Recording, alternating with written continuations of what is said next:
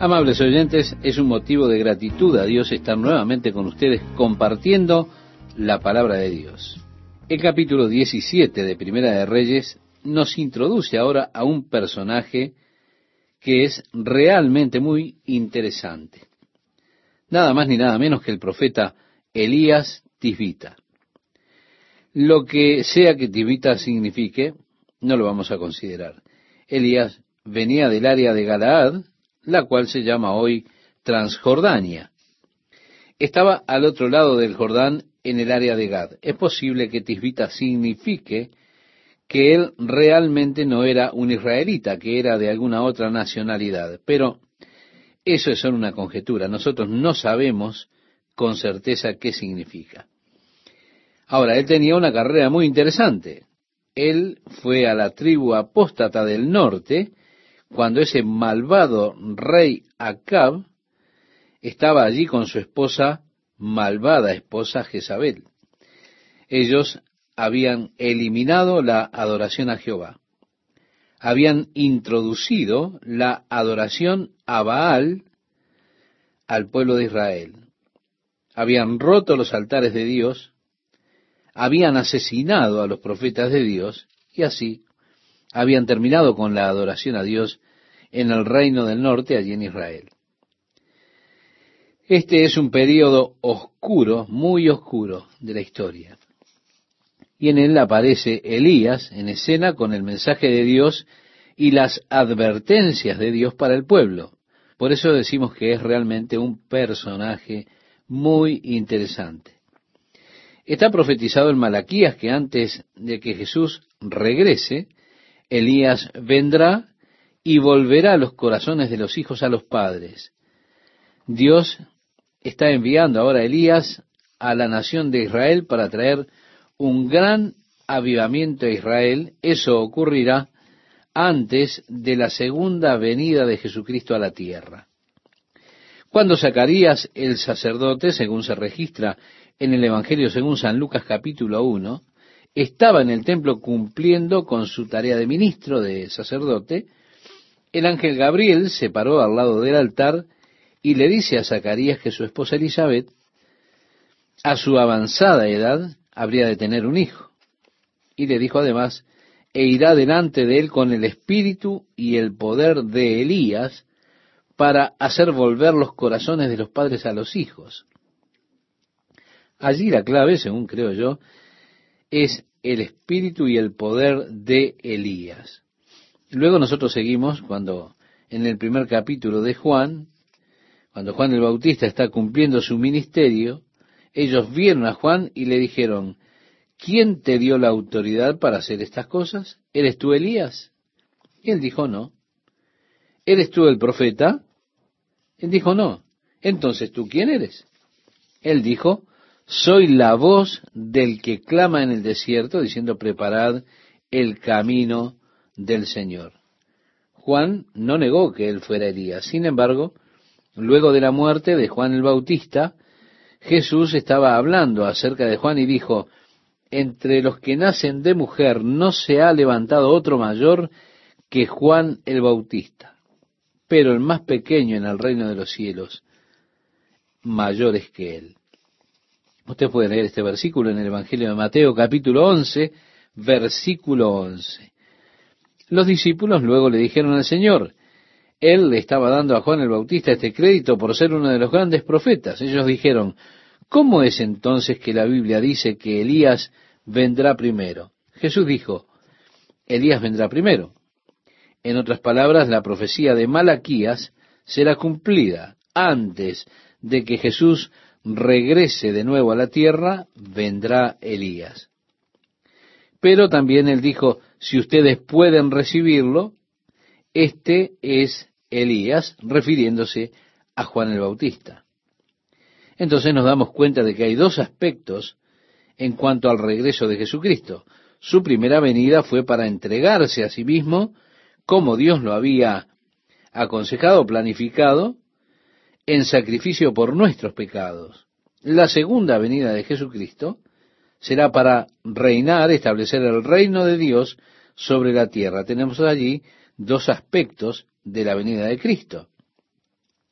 De esa manera, también tenemos dos aspectos de la profecía de Elías siendo el precursor del Mesías.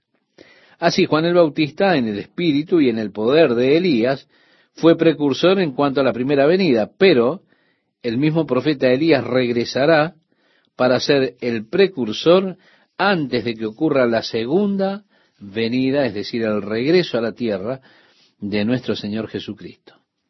Juan el Bautista estaba o andaba en el espíritu y en el poder de Elías. Ahora, Elías aparece con Jesús en el monte de la transfiguración.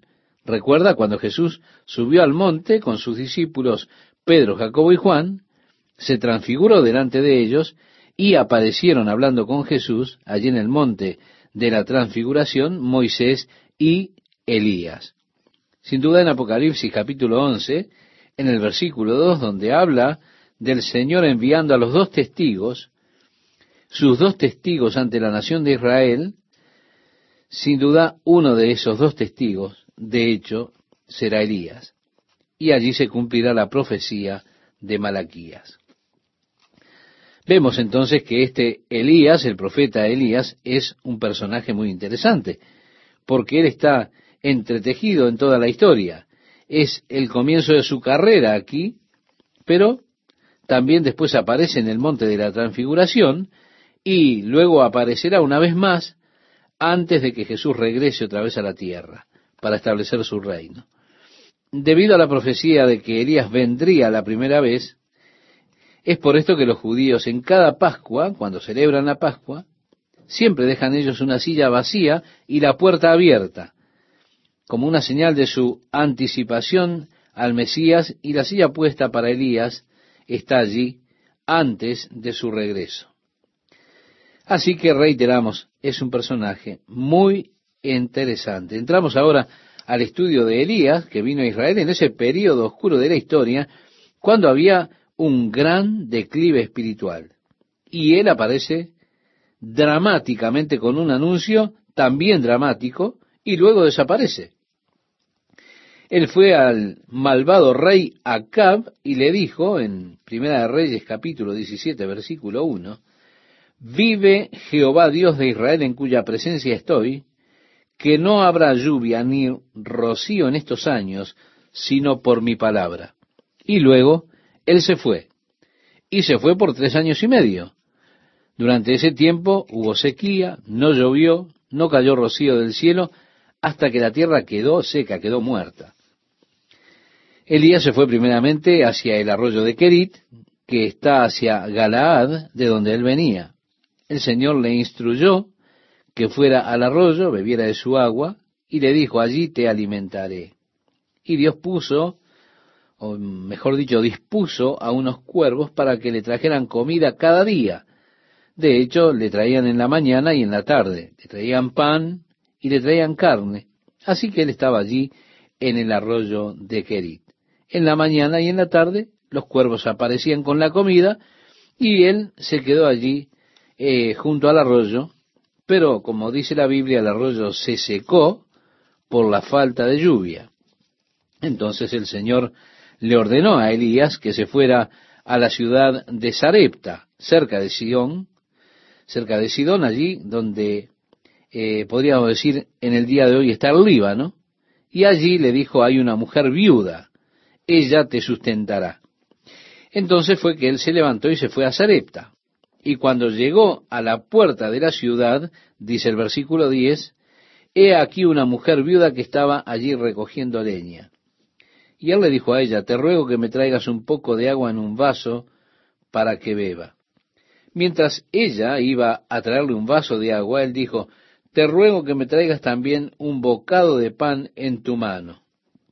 Y entonces ella abrió su corazón, ella dijo, vive Jehová tu Dios, que no tengo pan cocido, solamente un puñado de harina tengo en la tinaja y un poco de aceite en una vasija. Y ahora recogía dos leños para entrar y prepararlo para mí y para mi hijo para que lo comamos y nos dejemos morir. Así que Elías le dijo a esta viuda, no tengas temor, ve, haz como has dicho, pero hazme a mí primero de ello una pequeña torta cocida debajo de la ceniza y tráemela. Después harás para ti y para tu hijo, porque Jehová, Dios de Israel, ha dicho así, la harina de la tinaja no escaseará, ni el aceite de la vasija disminuirá hasta el día en que Jehová haga llover sobre la faz de la tierra. Bien, entonces tenemos que la mujer fue y le prepara a Elías un poco de pan, encontró que aún había harina y aceite y siguió alimentándolo durante todo ese tiempo de sequía. Durante todo ese tiempo, la harina no escaseó ni el aceite menguó. Siempre había suficiente para hacer uno más. Es realmente, estimado oyente, un milagro extraordinario. No hay desperdicio del aspecto milagroso de esto. ¿Cómo fue que Dios suplió milagrosamente? Pero es interesante, el profeta dijo, prepara para mí primero y luego para ti y tu hijo. Tenemos algo que tiene una aplicación espiritual en esto, en cuanto a entregar a Dios los primeros frutos de nuestras vidas. Jesús dijo, buscad primeramente el reino de Dios y su justicia, y todas las cosas os serán añadidas. Esto lo puede encontrar en el Evangelio según Mateo capítulo 6, versículo 33. Ahora, si nosotros damos vuelta a esta prioridad y comenzamos a buscar primero las otras cosas, nuestra vida estará complicada buscando esas otras cosas y no tendremos tiempo para Dios. Pero si respetamos el orden, si primero buscamos nuestra relación con Dios, entonces todas mis otras relaciones estarán balanceadas. Todas ellas funcionarán. Vea usted, mi vida existe en dos planos. El eje vertical sobre el cual se desenvuelve mi vida y el plano horizontal, el área externa, mi relación con otras personas. Si el eje vertical de mi vida es correcto, es decir, si mi relación con Dios es como debiera ser, entonces el plano horizontal de mi vida estará correcta también. Mi relación con aquellos a mi alrededor será correctamente balanceada y estaré viviendo una vida armónica si es que el eje vertical está correcto, si mi relación con Dios es lo que debe ser. Sin embargo, si mi vida en el eje vertical no es correcta, mi relación con Dios no es lo que debe ser, entonces mi relación en el plano horizontal, mi vida en relación a los demás, no funcionará bien. Me encuentro a mí mismo en esta loca experiencia desordenada, donde siempre estoy intentando balancear mi vida y me encuentro gastando todo mi tiempo intentando poner todas las cosas en orden y tratando de que las cosas estén en el enfoque apropiado, pero nunca lo logro. En el momento que intento arreglar una cosa se me desestabiliza otra. ¿Se da cuenta? Siempre estoy tratando de tener mi vida correctamente balanceada, pero parece que nunca soy capaz de lograrlo. Mis relaciones están estropeadas. Ahora, si yo gasto mi tiempo solo en eso, yo solo estoy tratando los síntomas. Es como intentar tratar un tumor cerebral con aspirinas. ¿Se da cuenta? Podré reducir un poco el dolor para que no sienta tanto, que es tan malo y lo demás, pero el no sentir esos dolores de cabeza tan severos no indica que no tengo el problema usted está tratando solo los síntomas. No llega a la raíz del problema. Muchas veces ocurre esto con las personas que solo tratan con los síntomas en el plano horizontal. Tratan de mantener un balance o un equilibrio adecuado, cuando en realidad la solución es muy, pero muy simple. Se trata de tener el eje vertical correcto. Se trata de tener mi relación con Dios perfecta buscar primeramente al reino de Dios y su justicia. Elías dijo, prepara primero para mí. Ahora, si ella se iba y hacía primero la comida para ella y su hijo, entonces, sin duda el barril hubiera estado vacío, el aceite se hubiera terminado, ellos hubieran muerto. Prepara primero para mí y luego para ti y para tu hijo. Pon al Señor primero. Eso es lo que dice, estimado oyente. Pongamos al Señor primero. Ten tus prioridades correctamente y Dios se ocupará de ti. Dios se ocupará de los otros aspectos de tu vida. Así que la relación más importante que tenemos nosotros en este mundo, estimado oyente, es nuestra relación con Dios. Nada debería estar primero que esa relación. Si yo voy a trabajar en alguna relación, yo debería estar trabajando en esa relación con Dios sobre toda otra relación. Porque si eso está correcto, todo lo demás estará correcto. Si esa relación con Dios no está en orden, no hay forma de que yo sea capaz de tener las demás relaciones en orden en mi vida.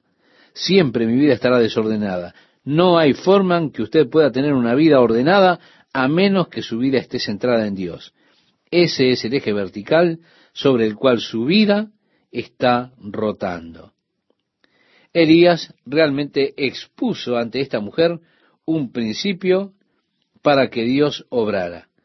Pon a Dios primero, le dijo, y Dios se encargará de ti. Él se ha de encargar de las demás cosas. Pero es prioritario, es simple, es básico. Aún así, es una de las verdades más trascendentes, más importantes que nosotros necesitamos aprender en toda experiencia de nuestra vida. Y esto es que nuestra relación con Dios debe ser prioritaria a toda otra relación. Estimado oyente, permítame ser reiterativo. Asegúrese de tener una buena relación con Dios, porque de eso depende todo lo demás. La mujer hizo lo que Elías le dijo. Dios se encargó del resto. En el versículo 16 tenemos, y la harina de la tinaja no escaseó, ni el aceite de la vasija menguó, conforme a la palabra que Jehová había dicho por Elías.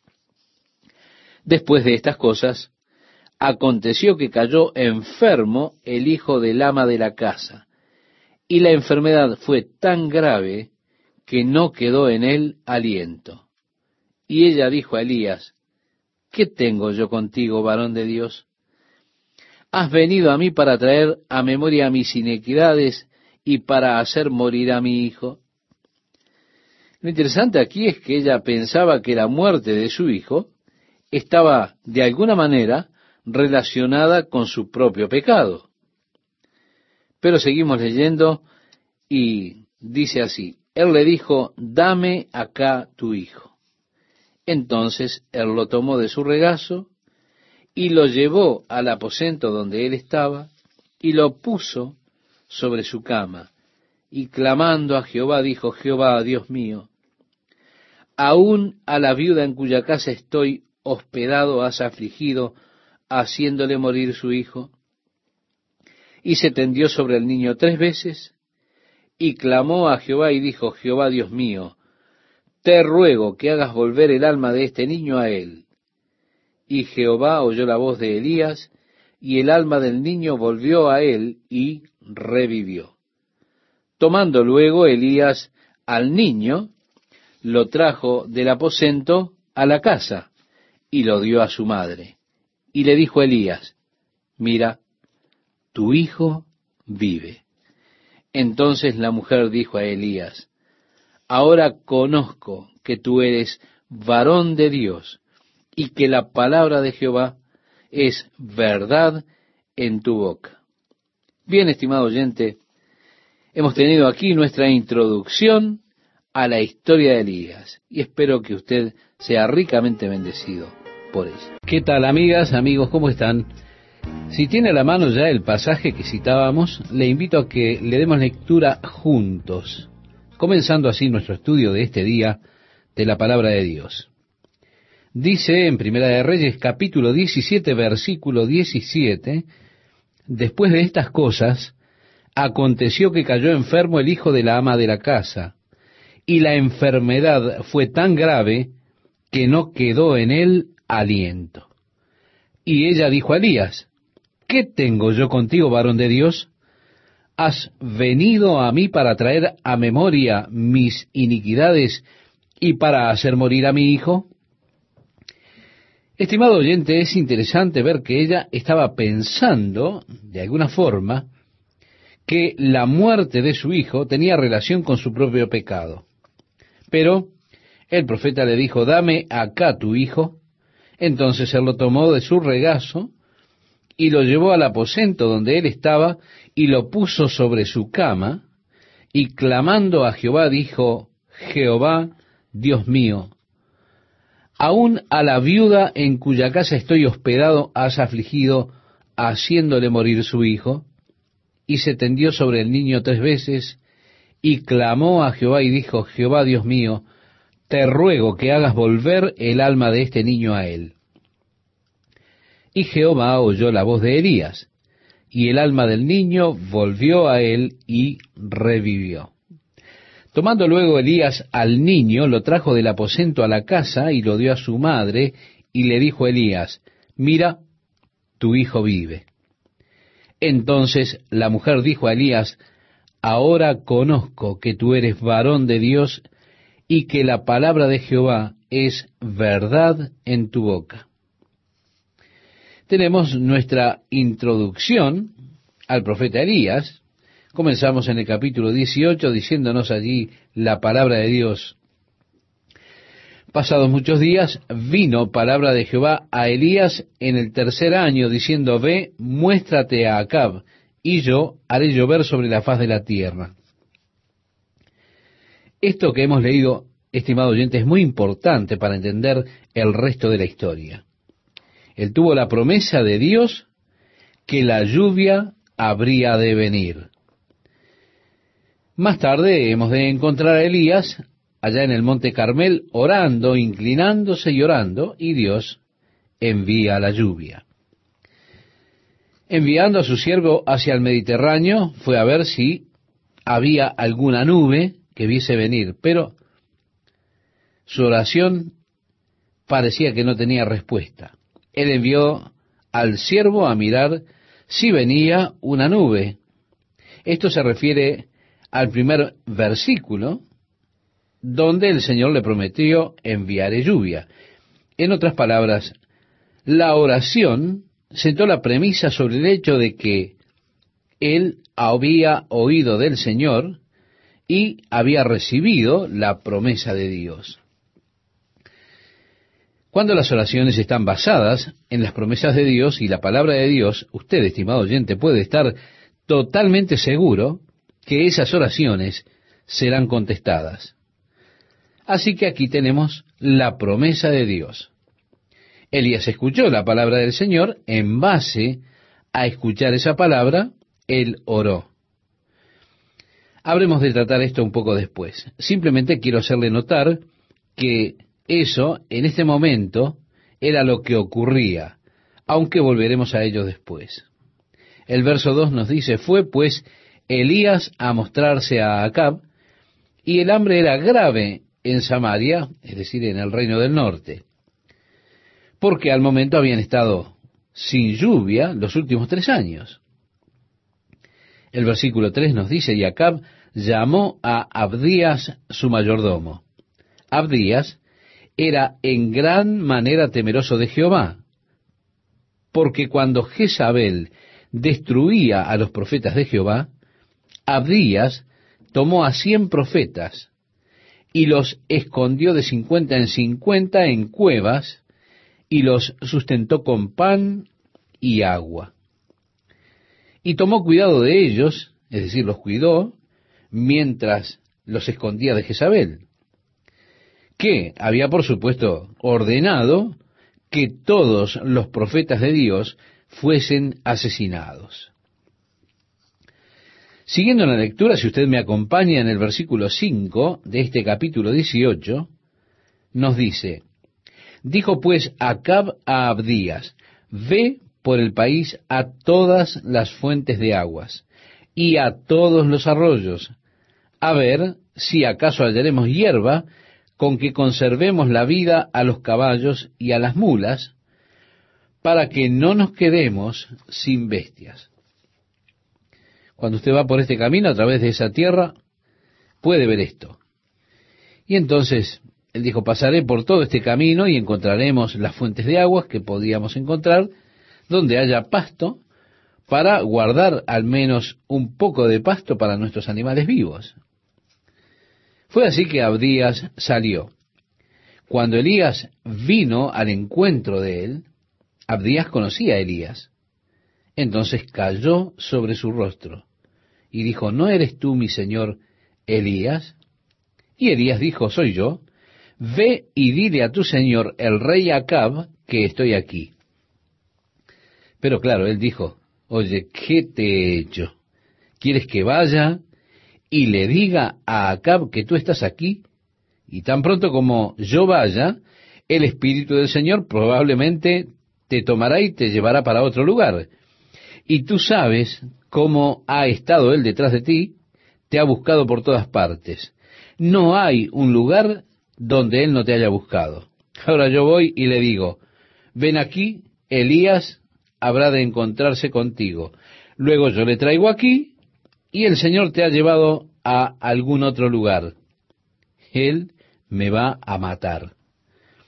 Ahora, mira, yo soy un hombre de familia, no tengo la intención de hacerte ningún daño. ¿Por qué habrías de pedirme semejante cosa? Elías le dijo, de seguro estaré aquí y me encontraré con él. Así que le dijo nuevamente, ahora ve y dile a tu señor, mira, Elías está aquí. Fue así que Abdías se fue a encontrar con Acab y le dijo a Acab, Elías está por aquí.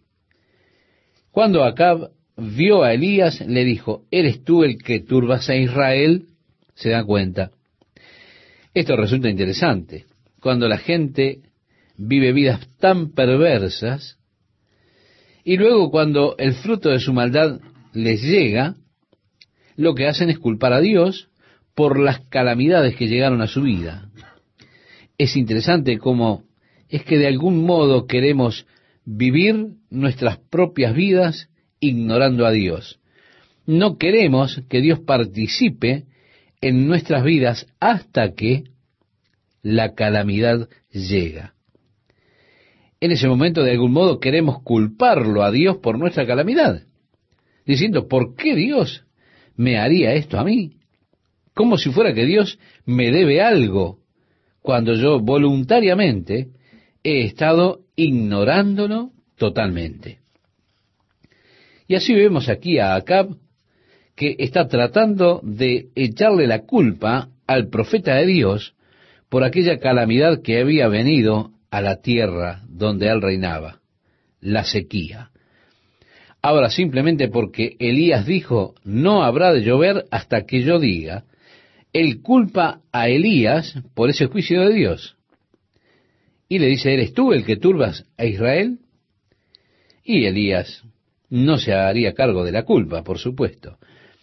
Si seguimos la lectura, él respondió, yo no he turbado a Israel, sino tú y la casa de tu padre, dejando los mandamientos de Jehová y siguiendo a los Baales.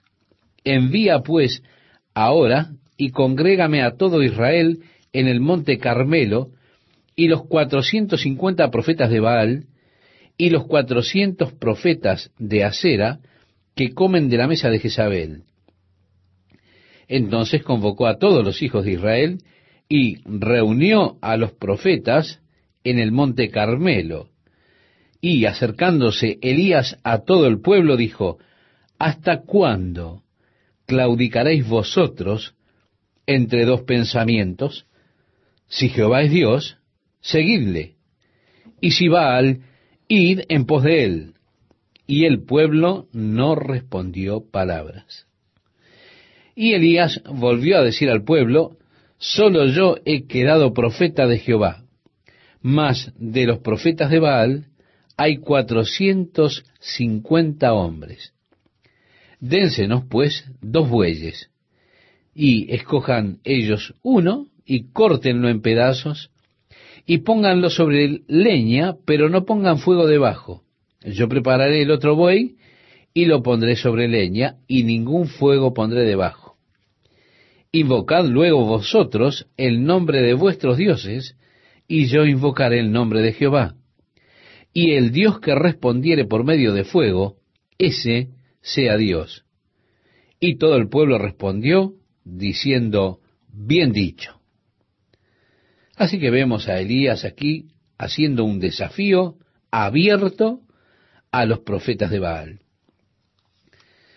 Siguiendo la lectura, en el versículo 25 leemos, entonces Elías dijo a los profetas de Baal, escogeos un buey y preparadlo vosotros primero, pues que sois los más. E invocad el nombre de vuestros dioses, mas no pongáis fuego debajo. Y ellos tomaron el buey que les fue dado y lo prepararon e invocaron el nombre de Baal desde la mañana hasta el mediodía diciendo, Baal, respóndenos. Pero no había voz ni quien respondiese. Entre tanto, ellos andaban saltando cerca del altar que habían hecho. Y aconteció al mediodía que Elías se burlaba de ellos diciendo, gritad en alta voz, porque Dios es, quizá, está meditando. O tiene algún trabajo, o va de camino, tal vez duerme, y hay que despertarle. Es decir, Elías los está asusando, diciendo, ¿por qué no gritan un poco más fuerte? Y dice el relato, y ellos clamaban a grandes voces y se sajaban con cuchillos y con lancetas conforme a su costumbre, hasta chorrear la sangre sobre ellos, lanzándose sobre el altar pidiendo que Baal les enviara fuego. Por supuesto, nada de eso aconteció. Y en nuestra lectura dice, pasó el mediodía y ellos siguieron gritando frenéticamente hasta la hora de ofrecerse el sacrificio. Pero no hubo ninguna voz, ni quien respondiese ni escuchase. Entonces dijo Elías a todo el pueblo, acercaos a mí. Y todo el pueblo se le acercó.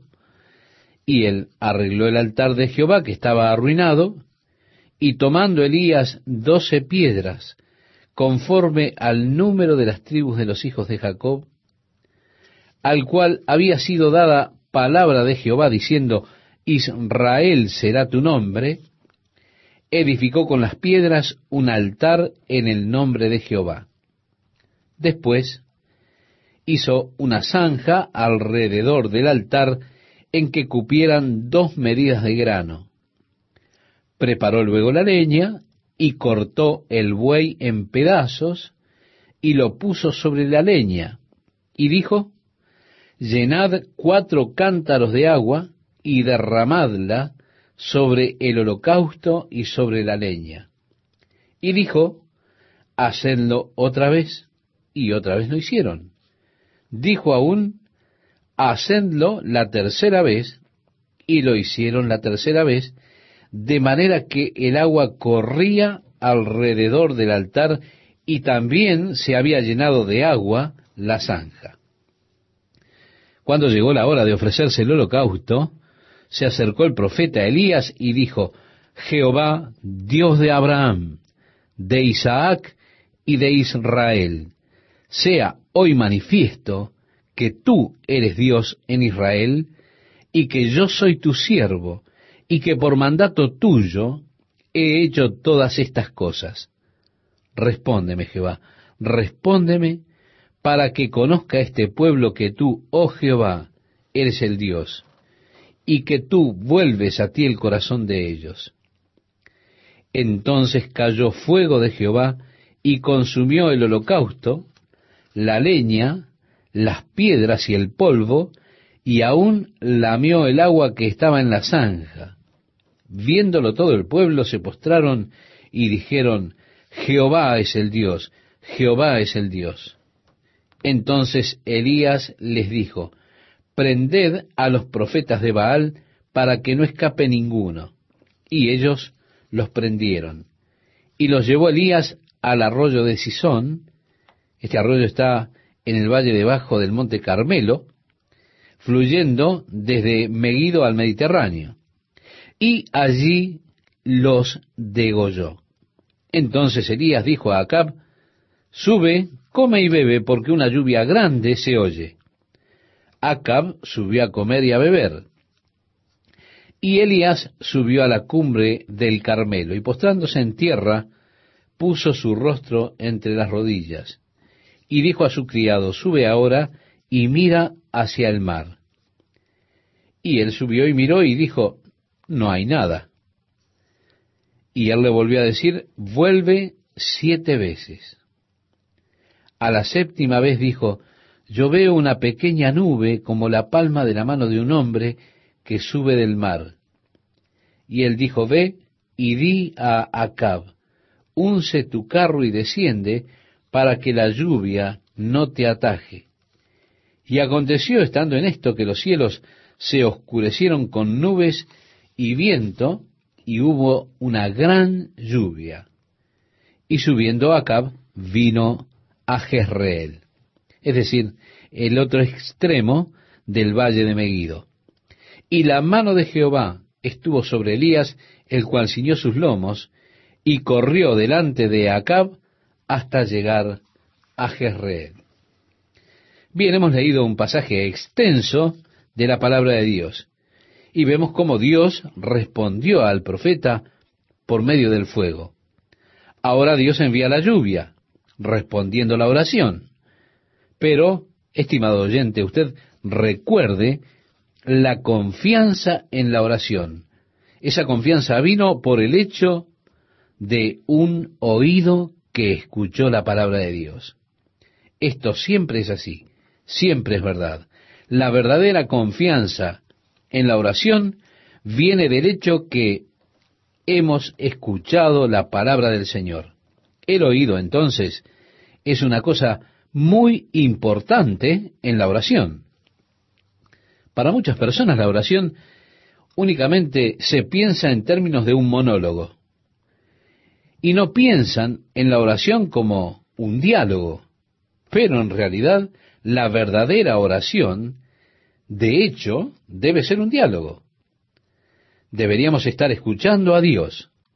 Deberíamos estar viendo lo que Dios nos instruye, la dirección que Él nos da. Por tanto, ese tiempo de quietud delante del Señor es muy importante, en el cual yo voy y simplemente me siento, y allí, en quietud delante del Señor, estoy para que Él tenga la oportunidad de hablarme Él a mí. Siempre es una experiencia emocionante cuando Dios responde a nuestras preguntas, a nuestros pedidos, comienza a dirigirnos y tenemos la respuesta porque tomamos tiempo para esperar la respuesta de Dios. Muchas veces hay personas que dicen, a mí Dios nunca me responde. Bueno, yo quisiera preguntarles, ¿le han dado a Dios la oportunidad, lo han escuchado, han esperado por la respuesta de Dios. En el verso 1 del capítulo 19 dice, Acab dio a Jezabel la nueva de todo lo que Elías había hecho y de cómo había matado a espada a todos los profetas. Entonces envió Jezabel a Elías un mensajero diciendo, Así me hagan los dioses y aún me añadan, si mañana a estas horas yo no he puesto tu persona como la de uno de ellos. Viendo pues el peligro, se levantó y se fue para salvar su vida, y vino a Beerseba, que está en Judá, y dejó allí a su criado. Tal vez estaba muy cansado y él no tenía ganas de seguir adelante. Y dice, y él se fue por el desierto un día de camino, y vino y se sentó debajo de un enebro, y deseando morirse, dijo, Basta ya, oh Jehová, quítame la vida, pues no soy yo mejor que mis padres. Estaba en una situación perturbadora. Él está ahora del todo decepcionado. Es interesante cómo cuando estamos molestos, nosotros decimos cosas que no quisimos decir. Después de decirlas, uno se siente apenado por haberlas dicho quizá muchas veces. Pero lo que ocurría era que estaba turbado y él dijo, realmente no usé mi cerebro. Dejé que mi boca hablase y dije estas cosas que en realidad no eran cosas que yo pensaba. Muchas veces decimos cosas que no queremos decir.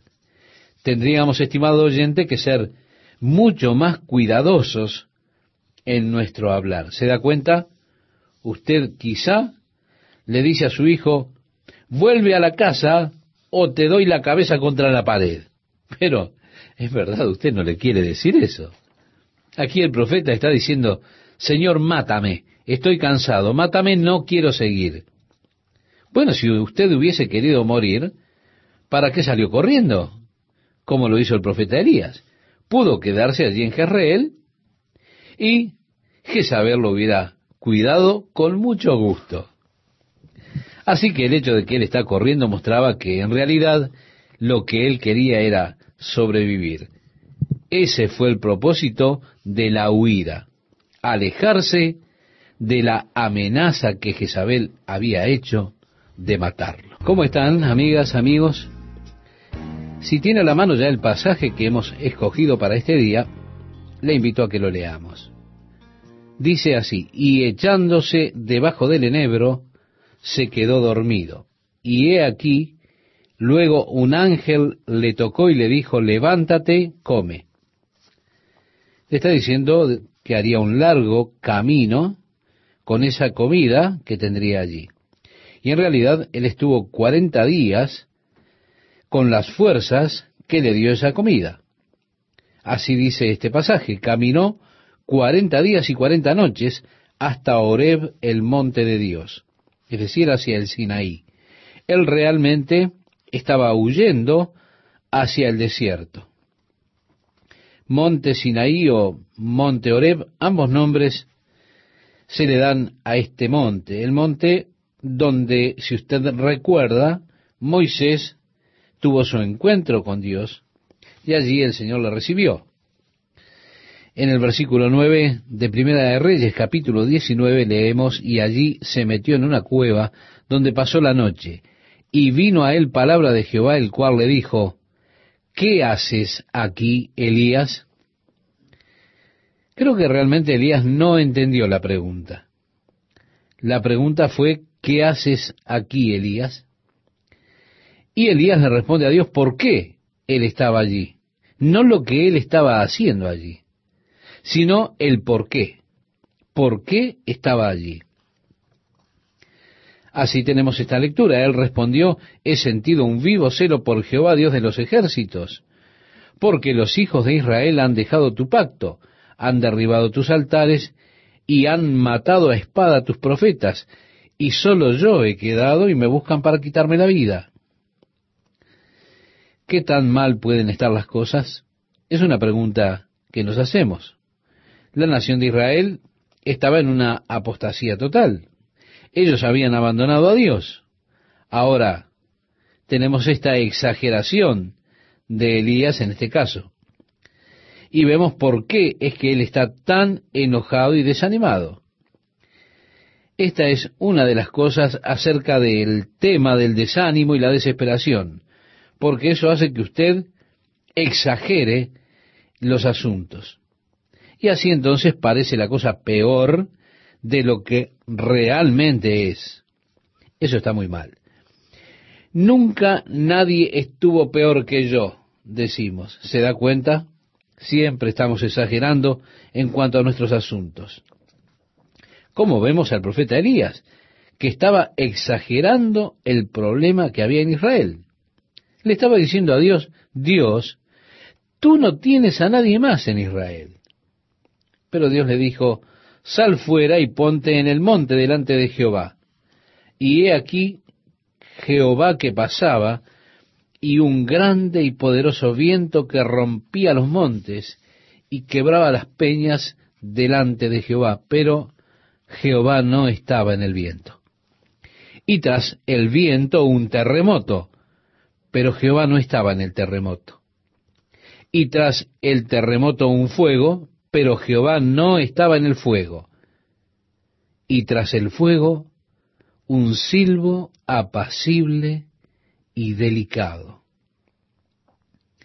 Tantas veces, estimado oyente, perdemos la oportunidad de oír la voz de Dios, porque nosotros nos anticipamos a que Dios hable de una forma que podemos decir que sea con tonos ensordecedores, en una forma mística. Y entonces decimos, bueno, el Señor me ha hablado. O, ¿cómo le ha hablado el Señor? La voz de Dios debe ser realmente como un trueno. ¿Se da cuenta? Nosotros pensamos que cuando Dios nos está guiando, debe haber algo casi como una experiencia de trance, en la cual estamos casi en un trance y escuchamos como una pequeña señal que dice, bip, bip, ve a la derecha, bip, bip, sigue derecho, ¿se da cuenta? De repente, bip, bip, detente. Esa clase de cosas místicas cuando estamos caminando en una especie de trance. Entonces decimos, Dios me está guiando. Yo estoy siendo ahora guiado por el Espíritu de Dios, pero no, no es así. De hecho, cuando Dios está guiando su vida, Él lo hace en formas tan naturales que por regla general usted casi no se da cuenta de que es Dios que lo está guiando, porque todo parece tan natural. Mire, unos años atrás yo iba manejando hacia otra ciudad, iba a una iglesia a tener el servicio del domingo por la mañana. Pero decidí salir el sábado para manejar tranquilo, estar con mi tía, que vivía de paso a la iglesia, quedarme la noche en su casa y luego manejar hacia la iglesia el domingo por la mañana. Así que yo emprendí mi viaje. Y en el camino pensé, qué hermoso día. ¿Por qué mejor no voy hacia el lado de la costa y manejo por la costa? Porque me encanta hacer ese viaje por la costa. Y era un día tan hermoso. Cuando tomé ese camino había allí una pareja haciendo dedo en la ruta y los levanté y comencé a hablar con ellos, a hacerles preguntas. Descubrí que ellos eran de Montana. Yo dije, bueno, ¿qué están haciendo aquí en California? Ellos dijeron, estamos buscando trabajo. Yo les dije, ¿qué clase de trabajo hacen ustedes? El hombre dijo, yo soy granjero y no he podido encontrar trabajo en Los Ángeles. Yo dije, ¿hacia dónde están yendo ahora? Me dijeron, bueno, vamos para San Francisco. Entonces les dije, en San Francisco no hay granjas. Es como Los Ángeles. Es solo una gran ciudad. Yo dije, entre este lugar y San Francisco hay muchas granjas. Si ustedes realmente quieren ese tipo de trabajo, mejor es que se detengan en una de estas comunidades en las que estamos ahora, entre el lugar que ustedes subieron y San Francisco, o ustedes nunca encontrarán trabajo de granjeros allá. Pobres muchachos, ellos no sabían nada acerca de California. Ellos habían escuchado que era soleado, el clima y demás, y estaban cansados de la nieve que hay allí en Montana. Eran recién casados, entonces decidieron mudarse para California y conseguir un trabajo de granjeros. Yo comencé a testificarles acerca del Señor. Cuando llegamos a la ciudad donde yo iba, ellos decidieron quedarse allí y buscar un trabajo. Aproveché para mostrarles la iglesia en la que yo habría de estar la mañana siguiente y los invité a venir para que me encontraran allí o nos encontráramos allí en la iglesia. Después tuvimos una oración con ellos y ambos aceptaron a Cristo. Así que me despedí de ellos y partí para la casa de mi tía, sin esperar realmente volverlos a ver otra vez. Al día siguiente me fui a la iglesia, hablé a las personas, hice una invitación al final del mensaje para que aquellos que quisieran recibir a Cristo como Salvador pasaran al frente. Y esta pareja, la cual pensé que nunca más vería, los veo venir que pasan al frente. Hubieron varias personas que pasaron al frente esa tarde, yo oré con muchos de ellos, y llegué a esta joven pareja y les comenté lo feliz que estaba de verlos allí, lo emocionado que estaba de que hubiesen venido.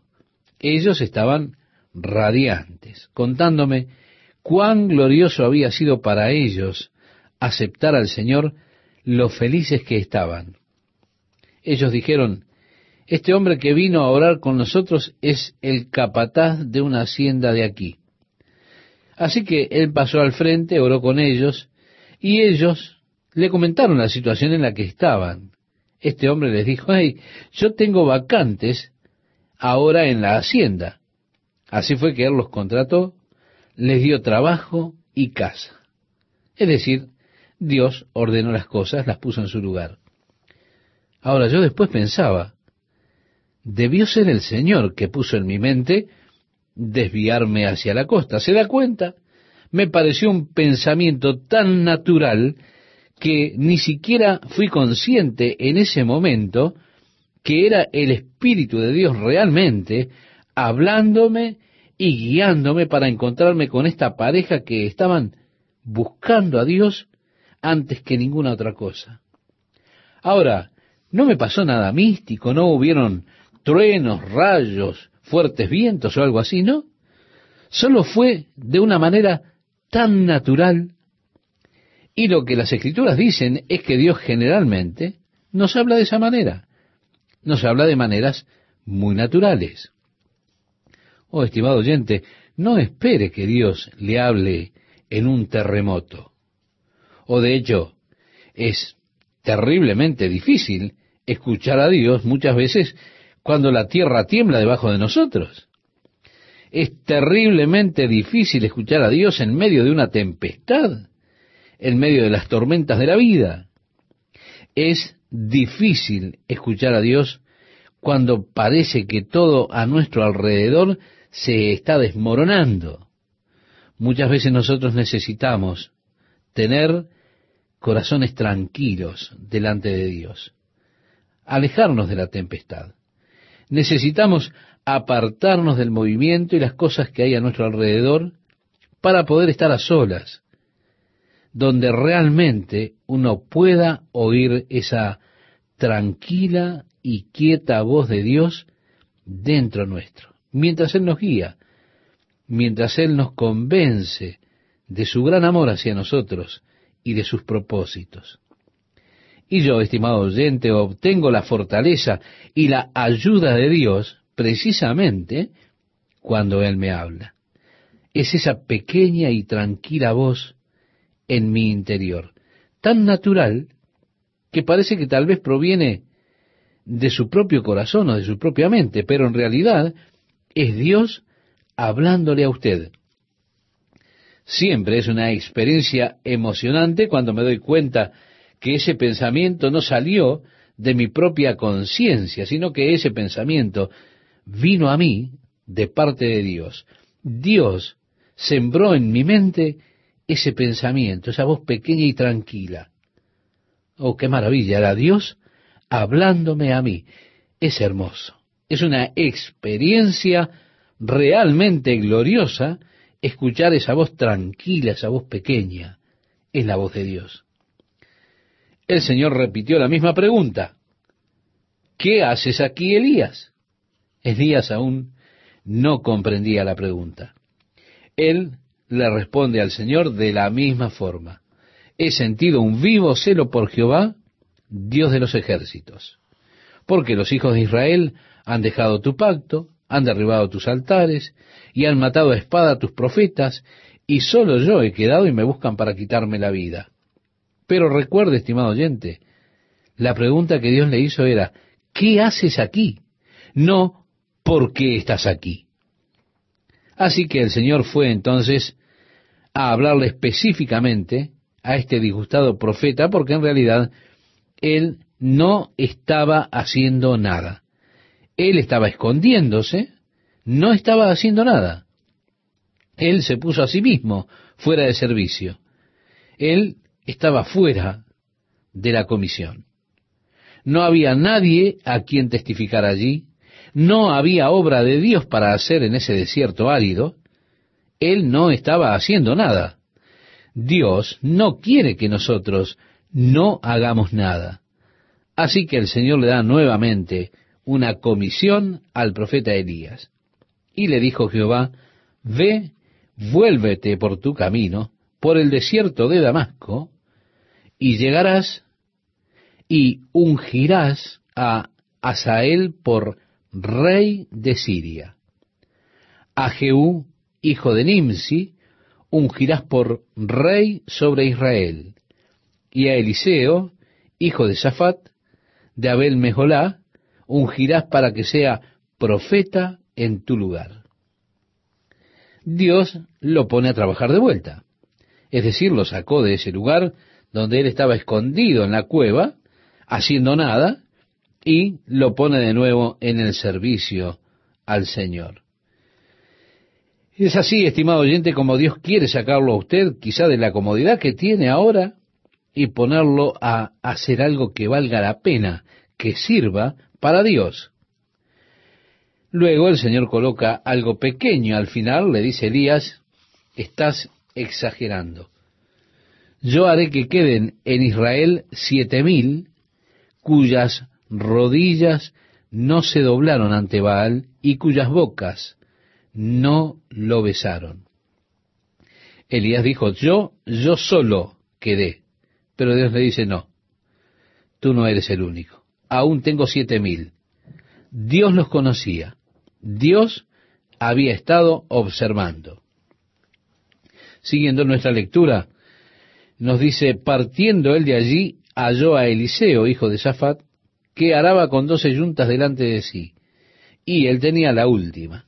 Y pasando Elías por delante de él, echó sobre él su manto. Entonces, dejando él los bueyes, vino corriendo en pos de Elías y dijo, Te ruego que me dejes besar a mi padre y a mi madre, y luego te seguiré. Y él le dijo, Ve, vuelve. ¿Qué te he hecho yo? Y se volvió y tomó un par de bueyes y los mató, y con el arado de los bueyes coció la carne y la dio al pueblo para que comiesen. Después se levantó y fue tras Elías y le servía. Entonces Benadad, rey de Siria, juntó a todo su ejército y con él a treinta y dos reyes con caballos y carros, y subió y sitió a Samaria y la combatió, y envió mensajeros a la ciudad de Acab, rey de Israel, diciendo, Así ha dicho Benadad, tu plata y tu oro son míos, y tus mujeres y tus hijos hermosos son míos. Y el rey de Israel respondió y dijo, ¿Cómo tú dices, Rey Señor mío, yo soy tuyo y todo lo que tengo? Él pidió una capitulación completa es decir, le mandó a decir, yo quiero todo el oro que tienes y toda la plata que tienes. Quiero todas tus esposas. Quiero todo lo tuyo, todas tus posesiones. Así que Acab se estaba riendo. Él dijo, todo lo que tengo es tuyo. Benadad no estaba satisfecho. Volviendo los mensajeros otra vez, nos dice el relato bíblico, dijeron, así dijo Benadad, yo te envié a decir tu plata y tu oro y tus mujeres y tus hijos me darás. Además, mañana a estas horas enviaré yo a ti mis siervos, los cuales registrarán tu casa y las casas de tus siervos, y tomarán y llevarán todo lo precioso que tengas. Entonces el rey de Israel llamó a todos los ancianos del país y les dijo, entended, y ved ahora cómo éste no busca sino mal, pues ha enviado a mí por mis mujeres y mis hijos, y por mi plata y por mi oro, y yo no se lo he negado.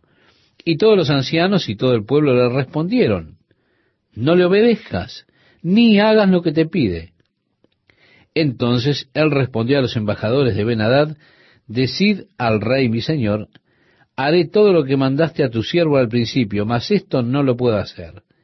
Y los embajadores fueron y le dieron la respuesta.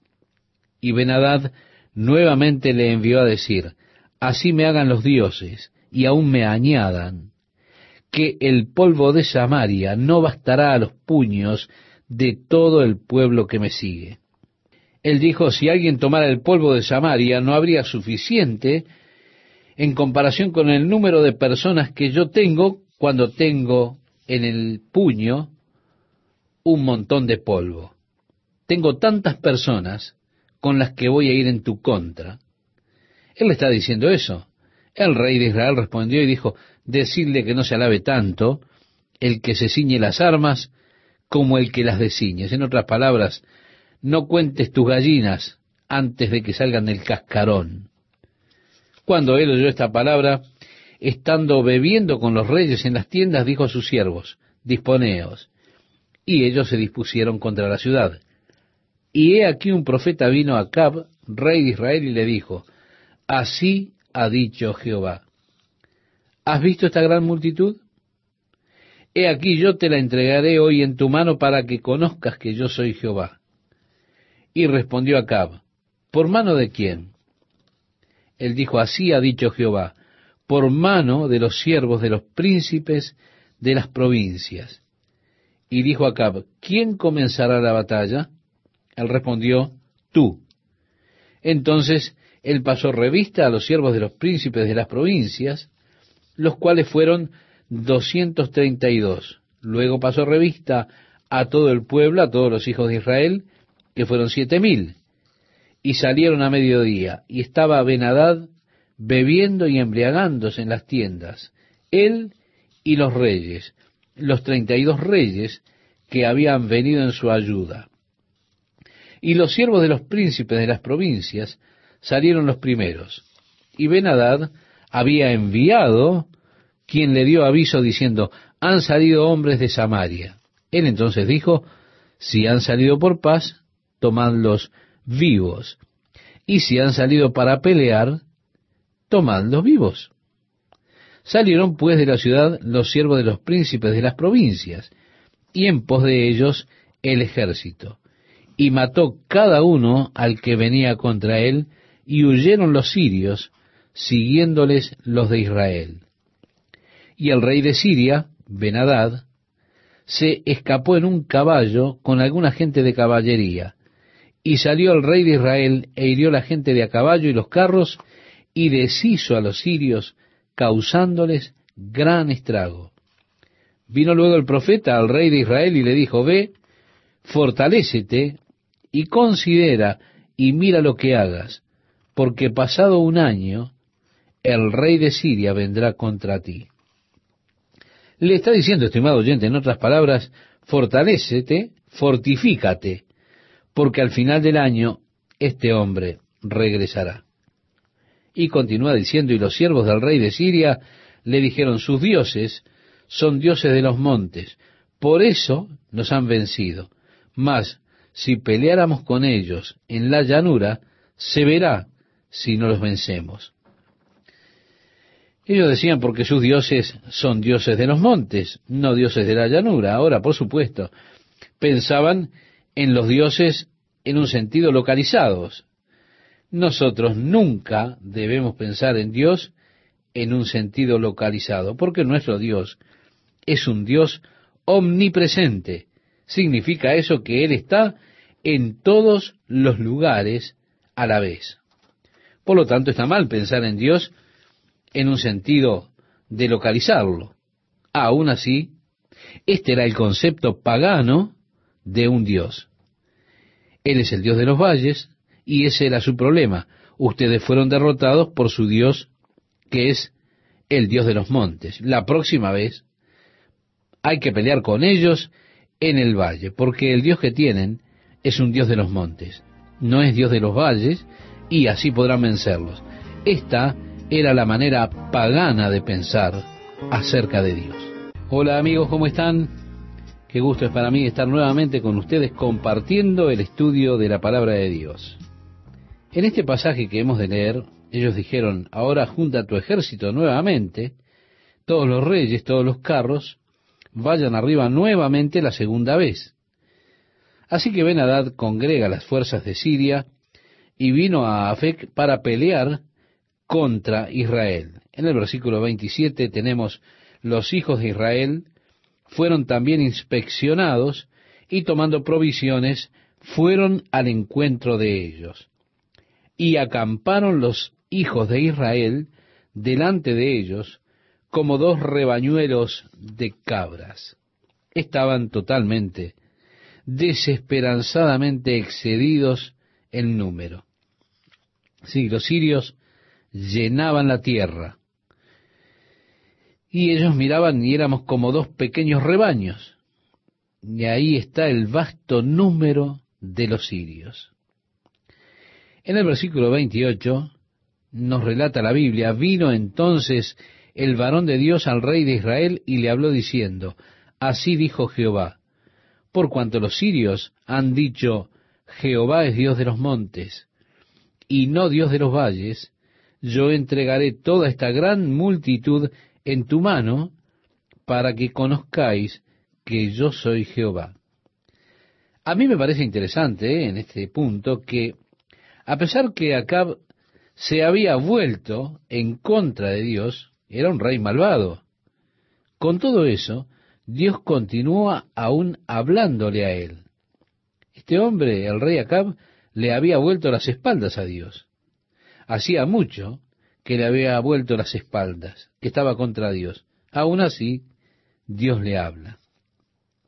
Fue entonces que los hijos de Israel vinieron en contra de ellos y se encuentran allí en los valles y exterminaron a los sirios realmente de manera peor que la vez anterior. Los sirios comenzaron a huir. Benadad fue capturado y traído de regreso. Luego del versículo 34 de este capítulo hasta el versículo 1 del capítulo 21 nos encontraremos con un profeta que le anuncia a Acab su muerte por haberse vuelto de en pos de Jehová. Luego también al final de este relato ocurre algo con Nabot de Jezreel, en lo cual nos habremos de ocupar también. Nabot tenía un excelente viñedo, estaba próximo a la propiedad que había adquirido Acab. Y Acab deseó la viña de Nabot. Y así en el capítulo 21, versículo 2, leemos, y Acab habló a Nabot diciendo, dame tu viña para un huerto de legumbres, porque está cercana a mi casa, y yo te daré por ella otra viña mejor que esta, o si mejor te pareciere, te pagaré su valor en dinero. Y Nabot le dijo, oye, es de la familia, si te la vendo entonces estoy vendiendo algo que es la propiedad de la familia, no quiero venderte esta viña, no es para vender, no está a la venta. Así que Acab comenzó a hacer pucheros, es decir, comenzó a estar enojado y alguien lo estaba contrariando. No podía hacer las cosas a su modo como él quería. Así que él está allí decepcionado. Y viene su esposa y le dice, ¿qué es lo que sucede contigo? Él dijo, no puedo soportarlo, quiero la viña de Nabot.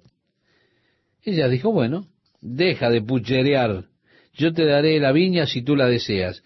Así que ella ordenó a los hombres de la ciudad que se congregaran y rentó a una pareja para que mintieran en contra de Nabot. Fue así que los ancianos se juntaron, allí estaba Nabot, vinieron estos dos hombres y dieron falso testimonio. Dijeron, escuchamos a este hombre maldecir al rey y maldecir a Dios. Así que la pena por maldecir a Dios, por supuesto, era que lo apedrearan hasta morir. Así que vemos con estos dos hombres allí atestiguando en contra de Nabot, mintiendo, como lo hicieron, fue la forma en que mataron a Nabot y por supuesto Jezabel tomó su viña y se la trajo como un regalo para su esposo. A partir del versículo 27 leemos, entonces vino palabra de Jehová a Elías Tisbita, diciendo, levántate, desciende a encontrarte con Acab, rey de Israel, que está en Samaria. He aquí él está en la viña de Nabot, a la cual ha descendido para tomar posesión de ella, y le hablarás diciendo, así ha dicho Jehová, ¿no mataste y también has despojado? Y volverás a hablarle diciendo, así ha dicho Jehová, en el mismo lugar donde lamieron los perros la sangre de Nabot, los perros lamerán también tu sangre, tu misma sangre. Y Acab dijo a Elías, ¿me has hallado, enemigo mío? Él respondió, te he encontrado, porque te has vendido a hacer lo malo delante de Jehová. He aquí yo traigo mal sobre ti y barreré tu posteridad y destruiré hasta el último varón de la casa de Acab, tanto el siervo como el libre en Israel, y pondré tu casa como la casa de Jeroboam, hijo de Nabat, y como la casa de Baasa, hijo de Ahías. Es decir, le anuncia que la dinastía de la familia se habrá de terminar. De Jezabel también ha hablado Jehová diciendo, los perros comerán a Jezabel en el muro de Jezreel. El que de acá fuere muerto en la ciudad, los perros lo comerán, y el que fuere muerto en el campo, lo comerán las aves del cielo. A la verdad ninguno fue como Acab, que se vendió para hacer lo malo ante los ojos de Jehová, porque Jezabel su mujer lo incitaba. Y no habremos de encontrar ningún rey peor que este rey. Él fue en gran manera abominable, dice la Biblia, caminando en pos de los ídolos conforme a todo lo que hicieron los amorreos, a los cuales lanzó Jehová de delante de los hijos de Israel. Y sucedió que cuando Acab oyó estas palabras, rasgó sus vestidos y puso silicio sobre su carne, ayunó y durmió en silicio, y anduvo humillado. Entonces vino palabra de Jehová a Elías Tisbita diciendo, ¿No has visto cómo Acab se ha humillado delante de mí? Pues por cuanto se ha humillado delante de mí, no traeré el mal en sus días, en los días de su hijo, traeré el mal sobre su casa. Tres años pasaron sin guerra entre los sirios e Israel y aconteció el tercer año que Josafat, rey de Judá, descendió al rey de Israel. Y el rey de Israel dijo a sus siervos, ¿no sabéis que Ramot de Galaad es nuestra? ¿Y nosotros no hemos hecho nada para tomarla de mano del rey de Siria?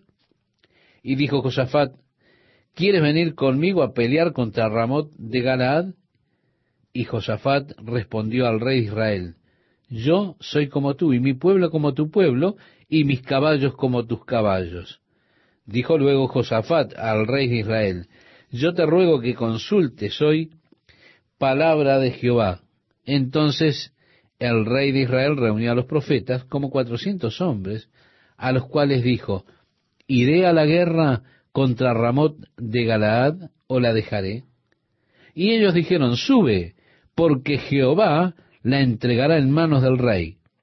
Y dijo Josafat, ¿hay aún aquí algún profeta de Jehová por el cual consultemos? Él dijo, está este hombre Micaías, pero nunca me da una profecía decente. Siempre está profetizándome maldades. Y Josafat le dijo, no digas eso. Llamémosle y veamos qué tiene para decir.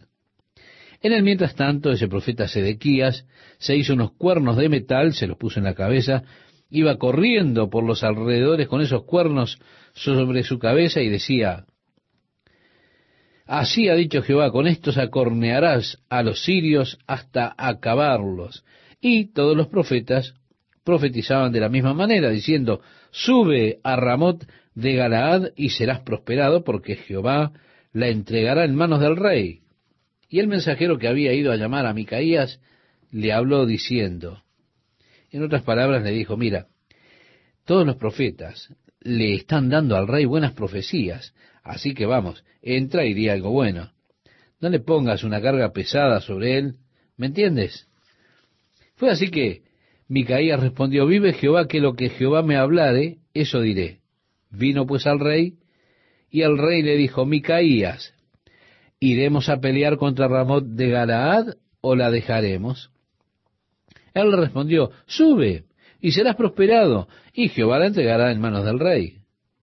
Sin duda, Micaías le respondió de una manera cínica, fue sarcástico, de manera que Acab se dio cuenta que el sujeto, se da cuenta, estaba diciendo las cosas de manera sarcástica. Él le dijo, sí, sube, serás prosperado, Jehová la entregará en manos del rey. Pero lo dijo de tal manera que el rey se dio cuenta que no lo decía con sinceridad. Y el rey le dijo, ¿hasta cuántas veces he de exigirte que no me digas sino la verdad en el nombre de Jehová?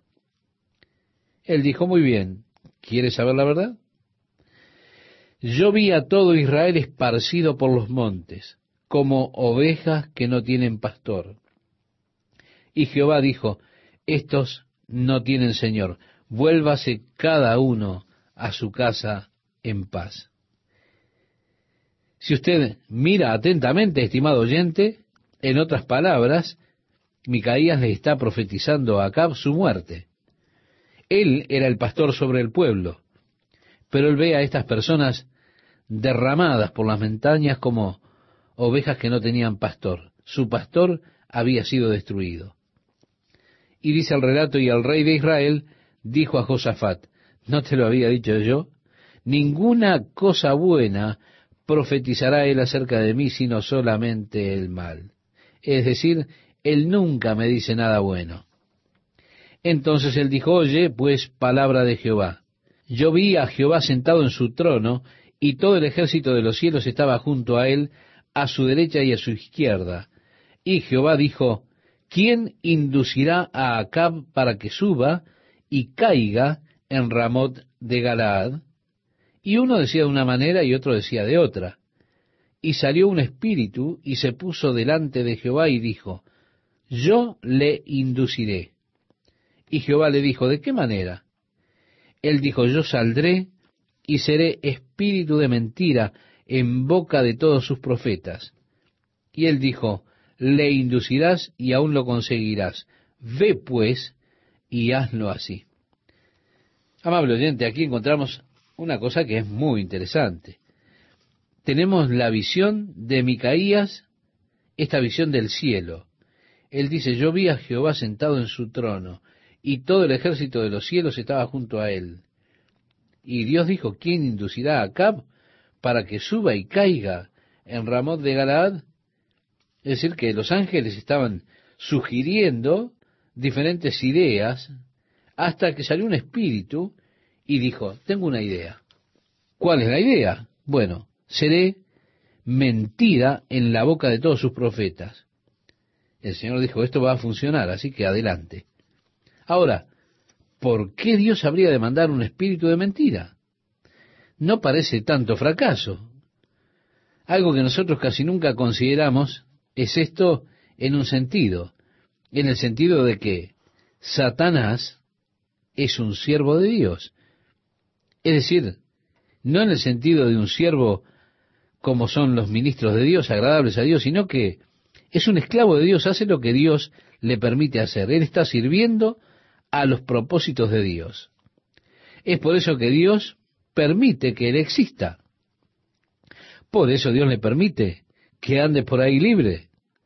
Él está actuando en la esfera de la propia voluntad de Dios porque aunque Él aparece como actuando en su propia voluntad, aún así el control finalmente lo tiene Dios. De esa manera Dios puede utilizar y a menudo utiliza a Satanás o a sus demonios, sus emisarios, para que cumpla así los propósitos de Dios. Aquí tenemos este caso, el caso en el cual Dios está utilizando un demonio, un espíritu de mentira, para que se cumplan los propósitos de Dios. Y él viene y los falsos profetas le dan a Acab esas profecías mentirosas, lo animan a ir contra Ramot de Galaad. Fue así que fue así que Acab luego ordena al verdadero profeta Micaías diciéndole, pónganle en prisión hasta que regrese en paz. Y Micaías le dice, si regresas, de algún modo, entonces no soy profeta de Dios. Ellos se dirigieron a Ramot de Galaad. Josafat, el rey de Judá, estaba yendo a la batalla junto con Acab. Así que mientras se estaban acercando a Ramot de Galaad contra los sirios, Josafat, rey de Judá, iba junto a Acab. Entonces Acab le dijo a Josafat, oye, toma mi carro y demás cosas me voy a poner un atuendo común. quiero entrar en la batalla. Así que él dejó su carro, el carro real, el carro del rey, y se metió en otro carro. Y fue así que él pudo entrar a lo espeso de la batalla. En el mientras tanto, el comandante sirio le dijo a sus hombres, miren, todo lo que queremos es al rey Acab. Así que concéntrense en tomar al rey Acab. Si le matamos, el resto se ha de desmoralizar y eso es lo que nosotros tenemos que hacer. Así que vieron a Josafat sentado en el carro de Acab, con el atuendo de Acab, pensaron que era Acab y entonces comenzaron a perseguirle. Esos hombres le estaban dando caza porque no estaban concentrados en la batalla, sino en un solo hombre, en Acab. Cuando finalmente llegan a él, se dan cuenta que no era Acab, sino que era Josafat. Pero, y por supuesto, esta es una escritura interesante. Dice, y un hombre disparó su arco a la aventura. En otras palabras, él simplemente dejó que esa flecha volara en dirección al enemigo. ¿Y a quién le fue a dar la flecha? La flecha le dio a Acab. Y dio al rey de Israel por entre las junturas de la armadura, por lo que dijo él a su cochero, da la vuelta y sácame del campo, pues estoy herido. Pero la batalla había arreciado aquel día, y el rey estuvo en su carro delante de los sirios, y a la tarde murió. Y la sangre de la herida corría por el fondo del carro, y a la puesta del sol salió un pregón por el campamento diciendo, cada uno a su ciudad y cada cual a su tierra. Murió pues el rey y fue traído a Samaria, y sepultaron al rey en Samaria. Y lavaron el carro en el estanque de Samaria, y los perros lamieron su sangre. Y también las rameras se lavaban allí, conforme a la palabra que Jehová había hablado. Luego dice el relato bíblico el resto de los hechos de Acab, y todo lo que hizo, y la casa de marfil que construyó, y todas las ciudades que edificó, ¿no está escrito en el libro de las crónicas de los reyes de Israel? Bien, llegamos así a la culminación de la vida de este rey malvado, el rey Acab. Su hijo Ocosías reina en su lugar. Así que mientras vamos de regreso a casa otra vez, vamos hacia el reino del sur, hacia Judá. Hemos pasado ya mucho tiempo con el reino del norte, no por causa de Acab, sino por conocer el ministerio de Elías principalmente. Realmente, él se transformó en el personaje central de esta historia. Así que mucha tinta se emplea en hablar de Acab solo por el hecho de que Elías fue el personaje prominente en ese periodo particular de la historia. Pero ahora, estimado oyente, nos vamos de regreso al reino del sur, donde los descendientes de David están sentados en el trono. El versículo 41 dice, Josafat, hijo de Asa, comenzó a reinar sobre Judá en el cuarto año de Acab, rey de Israel. Así que fueron corregentes por un periodo igual de tiempo. Y así tenemos la lectura hasta el versículo 44. Si usted recuerda, él había subido, había sido invitado por Acab a entrar en la batalla contra Ramón de Galaad, es decir, Josafat había sido invitado a pelear. Así que hicieron alianza entre estos dos reyes. El versículo 45 nos dice, los demás hechos de Josafat y sus hazañas y las guerras que hizo, ¿no están escritos en el libro de las crónicas de los reyes de Judá? Y así entonces habremos de entrar a esa historia cuando lleguemos al libro de las crónicas, porque quiero recordarle que en las crónicas tenemos a los reyes de Judá. No tenemos las crónicas de los reyes de Israel, tenemos sí de los reyes de Judá.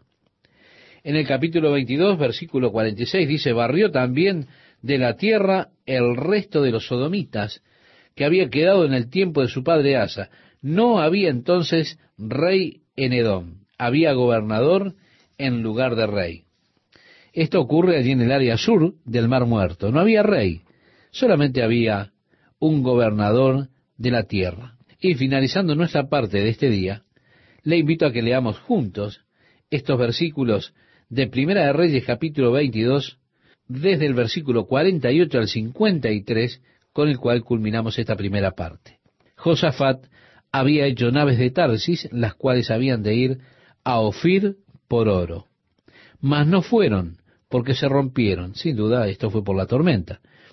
Se rompieron en Esión Geber. Entonces Ocosías, hijo de Acab, dijo a Josafat, vayan mis siervos con los tuyos en las naves. Mas Josafat no quiso. Y durmió Josafat con sus padres, y fue sepultado con ellos en la ciudad de David su padre, y en su lugar reinó Joram su hijo.